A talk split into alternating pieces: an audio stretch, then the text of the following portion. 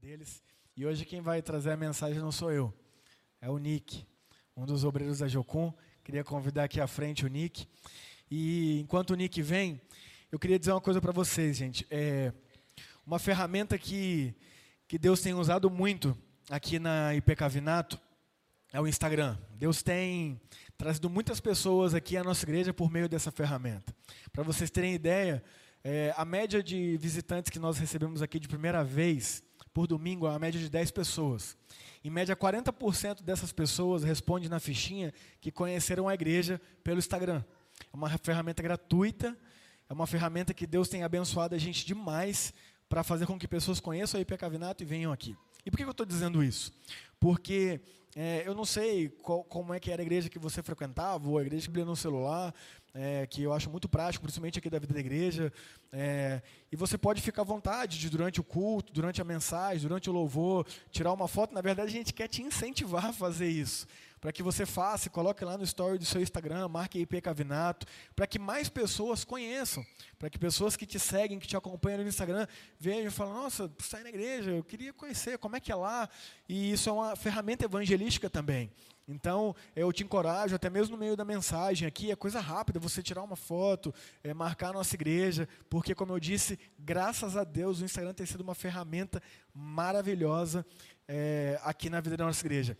E você que está em casa aí também, tira uma foto aí é, da tela da sua TV e não se esqueça de se inscrever no nosso canal. Muita gente assiste a gente pelo YouTube, mas não é inscrito, porque vê pela televisão, às vezes não se inscreve. E isso é até um encorajamento para vocês também, gente. Quanto mais inscritos nós tiver, possam receber as indicações das nossas mensagens e sem dúvidas vão ser abençoadas. Nick, que Jesus te abençoe muito. Nick, um cara assim que eu falo, Deus é maravilhoso, né? A gente se conheceu aqui, né, Nick? Aí, então, temos um pessoal da Jocum aí, vai para Limeira. Eu falei, opa, tamo aí, vem para casa, e vem nas casas aqui. Eu não sabia quem era e tal. Mas é o que eu falo, quando a gente tem Jesus, né, a gente é uma família. Então, eu estou muito feliz de estar com essa galera aí. Eu não tenho dúvida que Deus vai usar muito a vida do Nick nessa noite. E eu queria orar com ele. Queria te convidar a fechar os olhos aí para a gente falar com o Pai. Pai, eu quero te agradecer muito por essa equipe da Jocum que o Senhor trouxe aqui na nossa cidade para abençoar, Deus, a nossa cidade, abençoar a nossa igreja. Eu quero te agradecer, em especial pela vida do Nick, que vai trazer a mensagem dessa noite. Que o Senhor o use, Espírito Santo, com poder, com, com sabedoria, para que ele venha transmitir a nós aquilo que o Senhor quer nos falar e nos ensinar. Que o Senhor, Deus, seja com ele e que, se houver algo, Pai, que seja contrário a esse momento aqui, que seja repreendido na autoridade do sangue de Jesus Cristo. E essa é a nossa oração em nome de Jesus. Amém e amém. Nick, fica à vontade, você tem apenas três horas e meia. É, tá brincando. Dá para dar uma introdução. Cara, fica à vontade, Jesus te abençoe e te use muito aí. Boa noite, igreja, Pai do Senhor. É, pô, tô bem feliz de poder compartilhar um pouco com vocês. Eu tava, tava em casa pensando, nossa, como eu começo? Porque vou avisar vocês, assim, eu não sou mestre em ciência da religião, né? Igual o pastor de vocês é. é não sou... Sou nada, gente. Só sou um seguidor de Jesus, só. É, não sei montar uma pregação, mas eu sei do que Deus tem falado comigo. Do que Deus tem falado no meu coração. É, tenho falado muito lá na nossa comunidade o quanto que a palavra de Deus ela é viva, viva e eficaz. E se ela é viva, ela faz sentido para você, ela faz sentido para mim, ela muda a sua vida, ela muda a minha vida, ela transforma nações. A gente vai falar um pouco disso aqui também. E se ela é viva, a gente não prende ela. Né? É, a minha avó, ela adorava tomar Yakut. Tomava muito Yakut. E aí, um dia, não sei se vocês lembram daquele comercial dos lactobacilos vivos. Ela viu aquele comercial, cara. Ela falou, mãe, eu não bebo mais isso aí não. Eu quero esses bichos dentro de mim? Tô fora. Ninguém colocava na cabeça dela que aquilo era para o bem dela. Falava, não. E aí eu fiquei pensando um tempo atrás, é isso, é vivo. Quando algo é vivo, você não tem muito controle. Ele vai para onde quiser. Ele cresce, morre, é vivo. E a palavra de Deus ela é viva, né? Então, eu queria começar por aí. Ela, vocês vão ouvir ela gritando por aí. E a gente está com a equipe da Jocum. Levanta a mão, pessoal, por favor. Esse pessoal está fazendo uma escola que chama ETED, Escola de Treinamento e Discipulado.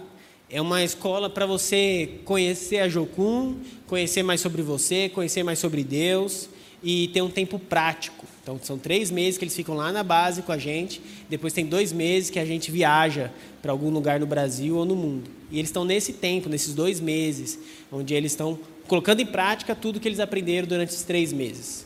Tudo que eles ouviram, tudo que eles foram ministrados, tudo que Deus revelou para eles, agora é hora da gente pôr em prática. Então, é, é essa turma que vocês estão tendo contato aqui. E aí tem eu, a Vitória e a Pri, nós somos obreiros, então a gente vem acompanhando esse pessoal, ajudando o que for necessário, com a nossa experiência, com aquilo que a gente já viveu e aprendendo junto. Eu sempre falo, pessoal, a gente está aprendendo junto. Nós estamos junto mesmo, de verdade, aprendendo mais sobre o coração de Deus. É, é isso, Jocum é um movimento missionário, gente, nós não somos uma igreja, não tem pretensão nenhuma de ser. Cada um de nós é de uma igreja. A gente trabalha com a igreja local. A Jocum não existiria sem a igreja local. Né? Eu, tenho, eu falei ontem numa reunião de liderança aqui que a nossa ideia é vir ajudar da ferramenta trabalhar, mas quem vai cuidar de Limeira, quem vai abençoar a Limeira, quem vai discipular a Limeira, quem vai transformar a Limeira é a igreja que está aqui, são vocês. Né? Essa é a função, esse é o, é o, é o que Deus designou, é o que Deus deu para vocês. Tá bom? É, abre sua Bíblia aí em Tito 3, a gente vai ler do 1 ao 4. É, gente, numa pregação, é, eu, eu estudei design e a gente estuda um pouco de comunicação. Tem várias coisas que vão trabalhar para que não haja uma comunicação, para que você não entenda, para que você não se conecte. Né? Pode ser o som, pode ser alguma coisa que a pessoa falou, pode ser o calor, pode ser qualquer coisa. Pode ser suas preocupações, talvez você tem coisa a resolver. Mas eu queria te encorajar a, nesse momento, acalmar seu coração, né? é, é, limpar a sua mente, para que juntos a gente possa descobrir mais o coração de Deus. Juntos a gente possa descobrir uma, um novo lado sobre Jesus, né? algo trabalhando no seu coração. Se você entrou agora aqui, a primeira vez que está numa igreja, a primeira vez que está nessa igreja, Jesus ele quer construir um Jesus em você não quer te levar a, ter, a ser um bonzinho, uma boa pessoa, um bom cidadão. Ele quer construir a pessoa de Jesus em você, a imagem e semelhança dele de verdade, né? não arranhada pelo pecado. Então, Tito 3, 1. Deixa eu abrir aqui para mim que fica melhor. Lembrem a, to lembre a todos que se sujeitem aos governantes e às autoridades, sejam obedientes, estejam sempre prontos a fazer tudo o que é bom. Não caluniem ninguém, sejam pacíficos, amáveis e mostrem sempre a verdadeira mansidão para com todos os homens. Houve tempo em que nós também éramos insensatos e desobedientes. Vivíamos enganados e escravizados por toda espécie de paixões e prazeres Vivíamos na maldade e na inveja, sendo detestáveis e odiando uns aos outros. Mas quando, da parte de Deus, nosso Salvador, se manifestaram a bondade e o amor pelos homens. Olha até aí. É, eu quero muito, gente, que hoje você possa sair daqui com gosto de quero mais. É, o, o texto, você vê que ele tem uma continuidade, ele termina com uma vírgula. Ele vai continuar, ele não acaba no, no versículo 4. Eu queria muito, muito mesmo que você saísse daqui falando, cara, eu preciso me aprofundar nesse texto que o Nicolas falou. Preciso chegar em casa e ler com a minha esposa, ler com meus filhos, ler sozinho. Porque não para aqui, gente, não para aqui. O que eu vou falar é só uma introdução, é só um pouco do que Deus compartilhou comigo, que Ele quer continuar com você. Tá bom? É, versículo 1, a gente vai ver um tipo de sociedade perfeita. Né? Ó, lembrem a todos que se sujeitam aos governantes e autoridades. Isso é lei. Se sujeitar a governantes e autoridades. Obediência civil. Né? É, sejam obedientes, sempre prontos a fazer tudo o que é bom. Quem vai discordar disso? Quem vai discordar? A pessoa pode não acreditar em Deus, a pessoa pode é, não acreditar na Bíblia, ela pode questionar qualquer coisa, mas esse modelo né, de uma comunidade, imagine se Limeira seguisse simplesmente isso aqui, ó sujeitar os governantes e autoridades, ser obediente e sempre prontos a fazer tudo o que é bom. Imagine uma família, uma família, algo menor, vivendo isso aqui. Mais nada, só isso. Sempre pronto, você sempre pronto a fazer o que é bom. Você obedecendo, você se sujeitando uns aos outros.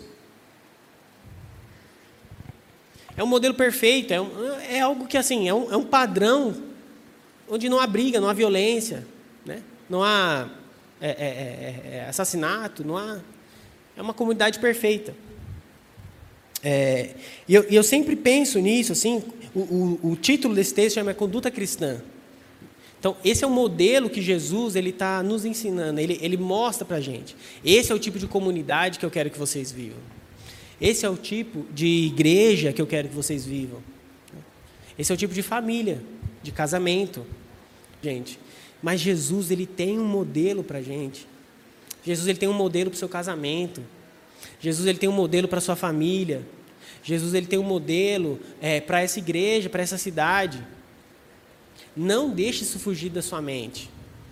Eu não sei como você chegou aqui, cara, mas Jesus tem um modelo para a sua vida. Que não é uma caixinha. Que não depende do que você erra, é, que não se perde porque você errou. Mas Jesus tem um, um, um plano para a sua vida. Jesus tem um modelo para você. Não importa quanto tempo de igreja você tem. Eu queria te lembrar isso. Que existe um modelo. Né? Existe um, algo que está no coração de Deus, um sonho de Deus para você para como você viver seu casamento com seus filhos. E aí no versículo 2 é, fala assim: ó, Não caluniem ninguém, sejam pacíficos, amáveis e mostrem sempre a verdadeira mansidão para com os homens. Olha que legal, gente. A gente leu aqui super tranquilo, né? É, não caluniar, ser pacífico, amável. É, até ser pacífico é tudo entre aspas, que qualquer pessoa, mesmo que você não conhece Jesus, ele vai pregar esse modelo de sociedade. Não precisa ser cristão, gente. Não precisa conhecer Jesus. Mas aí ele vai falar assim, ó, amáveis e mostrem sempre o escritor desse, desse texto para com todos os homens. Pensa um pouco sobre o que significa isso. Uma verdadeira mansidão para com todos os homens. No Instagram, no seu Facebook, e ver uma pessoa que não conhece Jesus falando: nós temos que ser manso com todos os homens. Ter mansidão com todos os homens. Vai além de, de quem tem fome agora. Além disso, que ia matar todo mundo. Ou de que ele seria alguém que ia permitir que o templo dele virasse uma baderna, uma bagunça. E aí, depois de estabelecer todo esse padrão, né, de falar, ó, prega isso, Tito. É isso aqui ó, que eu quero que seja falado. É esse o modelo, igreja, que eu quero que vocês vivam. É esse modelo que eu quero que vocês busquem.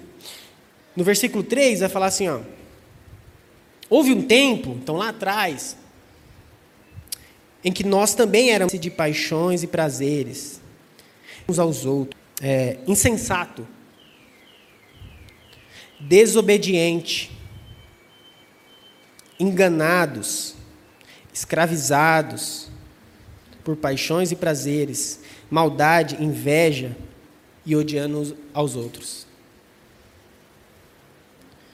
Gente, todos nós passamos por isso aqui. Todos nós. Por algum momento você foi invejoso, em algum momento você foi enganado, em algum momento você foi escravizado. Ou então hoje você entrou aqui falando, cara, prende, esse ódio que me consome, por mais que seja muito pequena, gente. Lembra que eu falei que Jesus eleva o padrão? Jesus falou assim: ó, não adianta você pensar que traição é só você deitar contra a mulher, a cobiça dos olhos. É mais fundo do que a gente pode é, é, é, perceber. E é por isso que Jesus ele falava tão mal dos fariseus. Eu estava conversando com o Tiago esses dias que eu, eu sempre tive problema de olhar para Jesus e pensar: como que Jesus me ensina a evangelizar alguém? Porque Jesus ele falou para uma sociedade religiosa, uma sociedade onde todo mundo é, vivia a religião. E aí eu estou lendo um livro onde o autor ele fala muito sobre como que os fariseus eles eram a figura do homem moderno. Né? É, nós somos seres religiosos, gente. Nós somos seres religiosos. É, um exemplo disso é a parábola, a história que Jesus conta de dois homens. Dois homens chegaram para orar e um orava falando: Senhor, Obrigado porque eu não sou como esses homens. Eu não sou pecador, eu não sou corrupto, eu não sou invejoso, eu não roubo de quem não tem. Muito obrigado por isso, Deus. E o outro, e esse era um fariseu, e o outro era um republicano, um traidor do seu próprio povo, que orava, batia no peito e falava: Senhor, tem misericórdia de mim, porque eu sou pecador. E Jesus falou que esse outro, traidor do seu povo republicano, esse saiu redimido perante Deus. O outro não. O que, que isso quer dizer, gente? O que, que esse fariseu está dizendo? Senhor, Deus, muito obrigado, porque eu faço, eu não faço isso que ele faz. Senhor, muito obrigado, porque eu olho para os pobres enquanto esse não olha. Senhor, muito obrigado, porque eu, como, eu não como carne enquanto essa pessoa come. Senhor, muito obrigado, porque eu votei no fulano enquanto essa pessoa votou no outro. Senhor, muito obrigado, porque eu dou esmola e esse aqui não dá. Tudo isso é religião, gente. Nós somos seres apaixonados, que amam e religiosos. Não importa se a nossa religião é socialista, se ela é capitalista, se ela é veganismo, se ela é movimento pelos direitos LGBT, se ela é pelos movimentos negros, pelos direitos negros, não importa. Nós somos seres religiosos. A nossa tendência é transformar alguém em um Deus na nossa vida. Os fariseus são essas pessoas, gente. Eu não sei você, mas eu me identifico com isso. Se deixar eu viro uma tribo, eu, eu, eu, eu me fecho numa tribo. Isso é o fariseu. É contra isso que Jesus pregou. Durante um bom tempo, eu não sei quem lembra de ver isso na internet, mas é, o termo Ubuntu. Alguém lembra disso? Durante um bom tempo, e até pastores usaram o termo Ubuntu para pregar. E era um termo muito bom, é um termo africano que vem da ideia de eu tenho, você tem. Eu tenho prazer em ter para poder compartilhar com você. Cara, isso é fera? Né? Isso é muito bom. Um missionário, amigo nosso, ele ficou três anos, acho que foi três anos, é, no Sudão do Sul. Depois ele foi para Marrocos. Mas durante o tempo no Sudão do Sul ele ficou numa tribo lá. E a tribo pregava esse Ubuntu também. Gente, o Ubuntu ele é um conceito tribal. Eu tenho para dividir com a minha tribo, mas para outra tribo eu não tenho. Eu tenho para dividir com os meus amigos aqui, ó, que votaram no, na tal pessoa, porque nós somos melhores. Mas com aquele ali que votou na tal pessoa, eu não tenho para dividir, porque ele é da outra tribo. Eu tenho com essas pessoas que fazem isso e aquilo, com as pessoas que acreditam nisso e naquilo, que agem dessa e dessa forma. Mas eu não tenho para dividir com aquelas pessoas que pensam diferente de mim. Isso é tribal, gente. É contra isso que Jesus estava falando. Olha quantas pessoas diferentes nós temos aqui. O que o pastor abriu o culto falando, você é bem-vindo aqui. Não importa qualquer tipo de acusação que o diabo possa trazer à sua mente. Esse não é um ambiente tribal, gente. Nós não somos uma tribo. A tribo de Jesus, não existe a tribo de Jesus. Existe um povo escolhido por Ele. Um povo, uma nação de pessoas diferentes, mas que olham para Ele como Senhor e Salvador. Olham para Ele e falam: Jesus, livra-me de mim mesmo. Me ajuda a não deixar que eu seja um cara tribal assim, que exclua pessoas. Jesus, eu quero agregar pessoas. Eu quero atrair pessoas. Jesus atraía pessoas, gente. Jesus atraía pessoas para perto dele. É, uma outra coisa que esse te, o versículo 3 vai falar sobre inveja. É, tem uma outra, uma outra parábola de Jesus sobre o Senhor da vinha. Essa parábola Jesus contou, falou que assim, um senhor, né, um, um, um, um fazendeiro que tinha uma vinha, ele saiu para pegar trabalhadores. E aí ele chegou no trabalhador logo cedo, seis horas da manhã, falou assim: ó, você aceita trabalhar na minha vinha o dia inteiro por um denário? um denário para um trabalhador de vinha era um salário muito bom. Imagina que alguém chega para você e fala assim: ó, você aceita trabalhar por 10 vezes o que você ganha normalmente? Acredito que todo mundo aqui ia aceitar, né? Não fosse algo ilegal, tudo. 10 vezes. Eles toparam. O senhor da vinha saiu depois às 10 horas da manhã e falou: Vem trabalhar na minha vinha. Chamou mais gente. Eu vou te pagar o que for justo. Depois ele saiu ao meio-dia pegou mais trabalhadores, falou: vem trabalhar que eu vou te pagar o que é justo. Depois ele saiu às 5 horas da tarde e falou: o que, que vocês estão fazendo aqui para outros trabalhadores? Outras pessoas, né? Já tinha trabalhador trabalhando no campo dele. E aí ele foi para outras pessoas e falou: O que, que vocês ainda estão fazendo aqui? E esses homens falaram: Nós não temos trabalho. O senhor da falou: Então vem trabalhar na minha, na minha, na minha terra, que eu vou pagar o que é justo. Às seis horas da tarde, esse senhor da chamou o encarregado dele e falou: paga a cada um deles um denário. E aí esse trabalhador, e o senhor da falou: e você traz primeiro os que chegaram por último. Então, quem chegou às 5 horas da tarde foi lá e recebeu um denário. Esses caras ficaram super felizes. Eles trabalharam uma. Se ele pagou os trabalhadores das 6 horas da manhã também, porque todos receberam, eles foram reclamar com o senhor, né? com o fazendeiro, com o dono do lugar. E o dono desse lugar, ele falou: Por que você está reclamando comigo? Eu não te paguei o que é justo? Aliás, mais não é abundante? O dinheiro não é meu? Eu não posso ser é, gracioso e bondoso com essas pessoas também? Gente, o que, que essa parábola traz de reflexão para a gente? Inveja.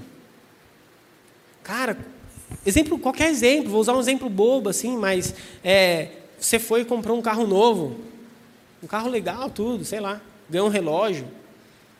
Um cara, um conhecido seu, um amigo próximo, tem o mesmo padrão de vida que você, ou então até menor, consegue comprar um carro melhor ou um relógio melhor. Como que isso sobe para o seu coração?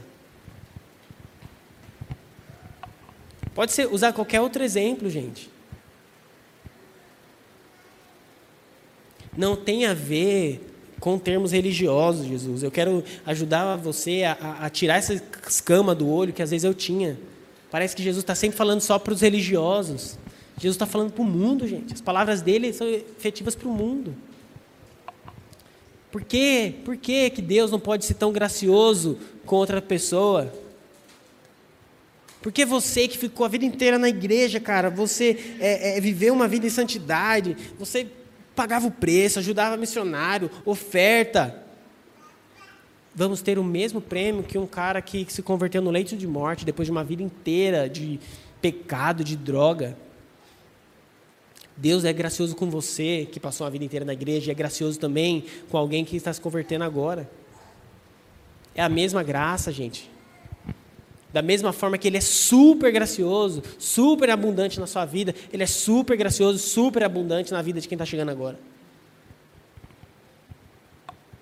Quem de nós consegue fazer espaço para as pessoas que estão chegando agora na nossa comunidade? Fazer espaço, falar, cara, vamos, vamos caminhar. O cara pecou, o cara caiu duas, três, quatro, cinco, cinco vezes. Você consegue fazer espaço para essa pessoa? Você consegue ajudar essa pessoa caindo 10 vezes, 15 vezes, a falar, mano, existe espaço para você aqui nessa comunidade? Você consegue ajudar o pastor nesse processo de discipulado? Ao invés de falar, mano, isso aí eu entrego para Satanás, isso aí não dá mais. Isso é graça, gente. Não tem a ver com os nossos esforços. Não tem a ver com o que você pode fazer de bom. Você que entrou aqui agora pela primeira vez, você que está há 20 anos nessa igreja, é o mesmo convite que Jesus continua a fazer para a gente. É o mesmo convite. É, a gente vive uma geração, uma era da informação, que é tanta informação na nossa cabeça, é tanta coisa que vem, que às vezes conceitos básicos a gente acaba não se aprofundando nele. Né?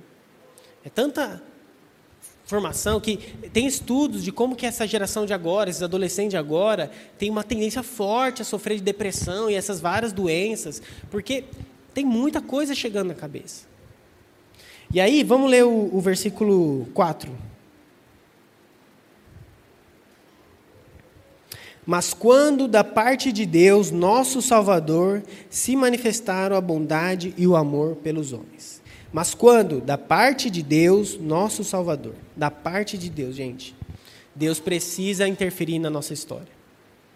Não tem como. Diante de tudo isso, diante desse modelo que a gente leu no primeiro versículo, no ser tribal, preso nessas coisas, não tem como. Deus precisa interferir na nossa história, gente. Talvez hoje Deus está interferindo na sua história, velho. Não importa se você tem 20. Gente, o que é a interferência de Deus na nossa história? Eu, eu vou contar um testemunho que aconteceu aqui, né, com a Jéssica ali. É, a Jéssica e a Isabela, aconteceu com ela. Foi difícil.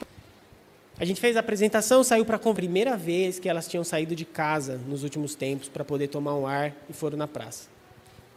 E elas estavam chegando por ali naquele momento. Importa mais o que Deus. Deus interferiu na história de outras pessoas, acontecer diferente na vida delas tempo de Deus em que ele interfere na história, mas quando da parte de Deus o nosso Senhor Salvador.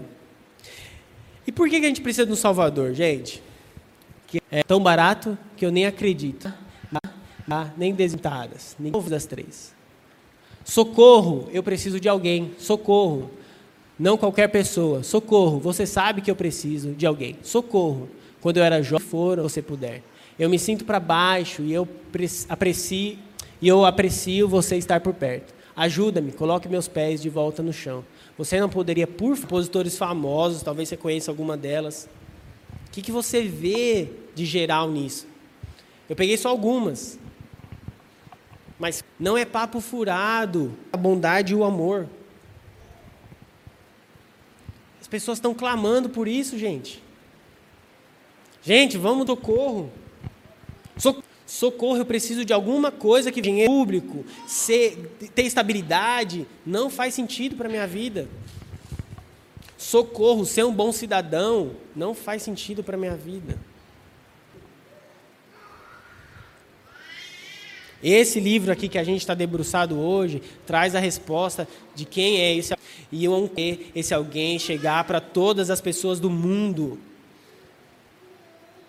Tem gente trabalhando duro hoje, gente, para fazer esse conhecido em todo o mundo. Tem gente se reunindo em igrejas que não são tão abertas assim quanto a nossa. Tem gente debruçado em cima das. Porque esse clamor é, você vai achar esse grito de socorro. Você vai achar, você vai ver alguém clamando por Jesus. Não tem outro, não tem outro. Não tem ninguém que responde melhor do que Jesus a tudo isso. Bondade e amor, gente. O que, que são essas bondades e amor que se revelaram? É, abre sua Bíblia aí em João 3,16.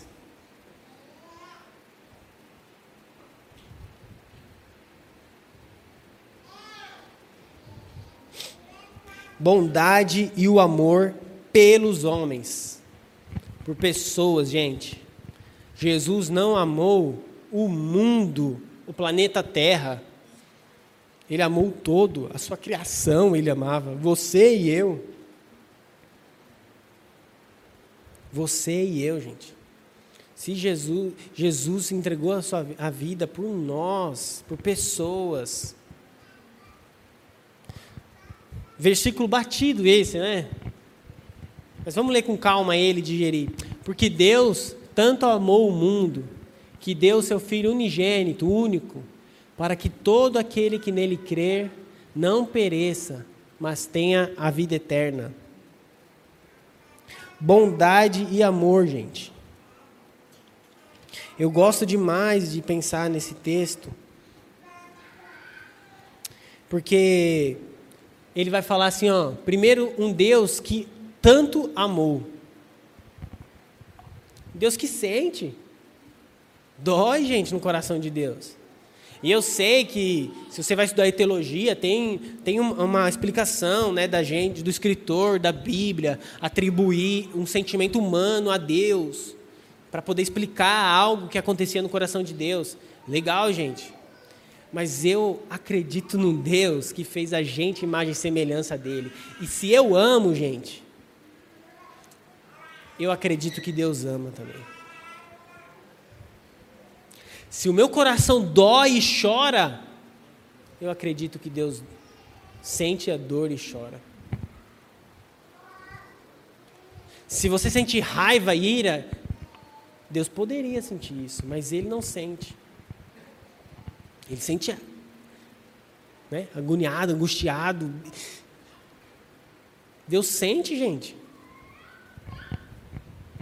Deus virou homem, carne, matéria em Jesus, corpo. Jesus está preso para sempre num corpo. Mão, pé, igual eu e você. Somos imagem e semelhança dele, um Deus que sente. Um Deus que sente e que entregou seu filho para que todo aquele que nele crer não pereça, mas tenha vida eterna. O que a gente falou no começo, gente. Matar a fome, é, acabar com as doenças, tudo isso, importante demais, gente. Mas vida eterna. Não vamos nunca nos esquecer dessa razão, desse ponto final da nossa mensagem, para que eles tenham vida eterna. Para que seus vizinhos tenham vida eterna, para que sua família tenha vida eterna, para que Limeira tenha vida eterna. Seja como for, gente, através de estudos bíblicos, através de você pegar as crianças do seu bairro para pular, não perca esse foco. Através das conversas que você tem com seu amigo, é, é, no trabalho, na faculdade, online agora, tudo online. O objetivo de Deus, o coração de Deus, para que toda pessoa que ouvir a mensagem de Jesus e crer não pereça, mas tenha vida eterna. É, Colossenses 1.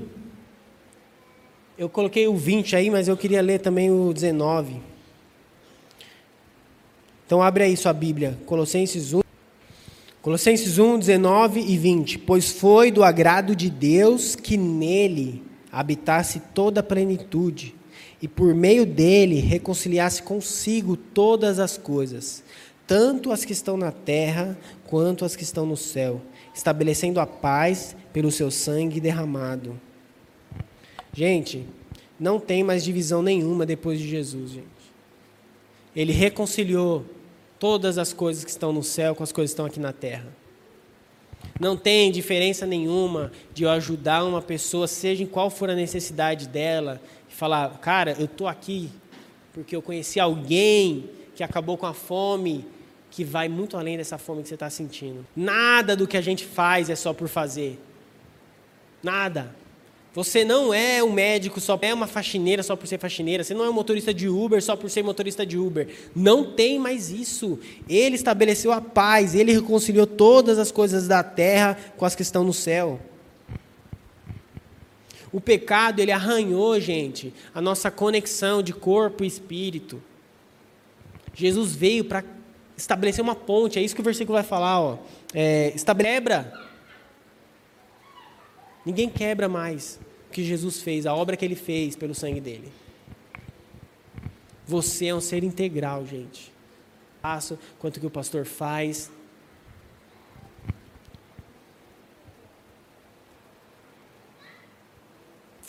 É, o Jesus que a gente está falando aqui, é resposta para qualquer dilema do ser humano. Qualquer. No seu bairro, no seu trabalho, na sua faculdade. Tem muito mais, gente. Tem muito mais para Deus falar com você nesse texto. Como eu falei no começo, no que o escritor está falando. Amém? Posso orar?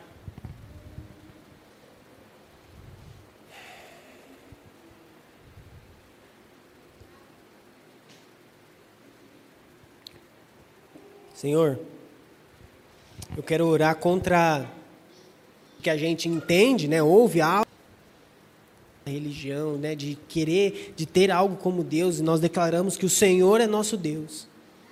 Se tem alguém aqui que não tem a certeza, vem com a convicção no coração para que essa pessoa consiga fazer essa oração hoje, Senhor. De que o Senhor é Senhor e Salvador agora somos, das nossas paixões, nossos desejos. Assim como o cara que escreveu o Salmo, o Senhor vai falar é, de como as suas palavras são doces, Senhor. Eu oro, Jesus, que as suas palavras, Senhor, sejam aqui, Deus. Deus. Em nome desse, na sua casa, na sua família, no seu bairro, aqui nessa igreja. Em nome de Jesus, Senhor. Em nome de Jesus. Que cada um se levante aqui, Senhor, cumprindo aquilo que o Senhor tem, tem chamado eles. Eu oro por pessoas aqui, Senhor, que já sabem aquilo que o Senhor tem chamado, mas falta coragem, Senhor. Tem medo, Jesus. Falta, pensa que não vai ter recurso. Deus, em nome de Jesus, em nome de Jesus, aquece esses corações, como o Senhor aqueceu o coração de John Wesley, Senhor. Aquece esses corações.